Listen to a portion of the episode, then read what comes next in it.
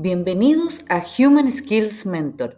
Soy Connie Aguirre y aquí conversamos de técnicas, ideas e inspiración para los desafíos laborales. Hola, hola. Hoy te quiero compartir algunos básicos, cosas que sí o sí debes hacer cuando estés organizando tu próxima reunión. Son cosas muy sencillas, pero que muchas veces no se aplican y marcan la diferencia, porque saber dirigir reuniones es una habilidad ejecutiva. La verdad da cuenta del profesionalismo. Así que ahora vamos a ver seis básicos muy cortitos que te pueden servir para distintos tipos de reuniones, no solo de trabajo, sino reuniones, por ejemplo, que te toque organizar en la comunidad de vecinos, en el colegio, etcétera. Veamos el primero, que es uno de los más importantes, y que es preguntarte si realmente es necesaria de hacer esa reunión, porque ya perdemos mucho tiempo en reuniones. Entonces, por ejemplo, muchas veces nos reunimos, por decir cualquier cosa, a mirar un video o a ver un archivo, cuando sería mucho más eficiente que lo mandáramos por WhatsApp o por mail de repente también tenemos que eh, informar de una situación y con eso solo bastaría un audio, por ejemplo, un audio a través de WhatsApp. Entonces, piensa en esta posibilidad porque en muchos casos es mucho más efectivo que reunirse. Si no es así y te tienes que reunir igual porque hay que mirarse o porque hay que resolver temas, llegar a acuerdos, bueno, veamos entonces los cinco otros básicos.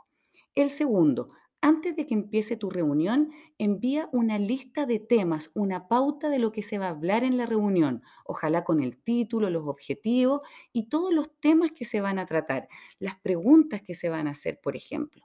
¿Por qué es importante esto? No solo porque le da orden a tu reunión, sino por algo mucho más interesante, porque las personas empiezan a pensar desde mucho antes en las cosas que se van a tratar en la reunión y van a llegar más preparadas, con posibles soluciones, con posibles ideas, con más información, con más datos. Así que pruébalo, te va a resultar, te vas a acordar de mí.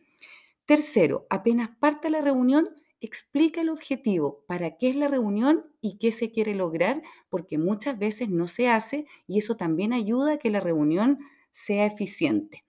Cuarto, cuando termine la reunión, envía a todos los asistentes, por ejemplo, por correo electrónico, todos los acuerdos a los que se llegaron o las conclusiones, los temas que se trataron, en definitiva, envía lo más importante. Y también es importante dejar claro en ese correo si ciertos temas quedaron a cargo de ciertas personas, quiénes son los responsables, porque esto permite hacer seguimiento y que se avance en lo que se conversó en la reunión y no que no quede en nada, ¿cierto? Quinto, y esto es de la mayor relevancia, y muy sencillo, iniciar y terminar a tiempo para cuidar no solo tu tiempo, sino el tiempo de todos.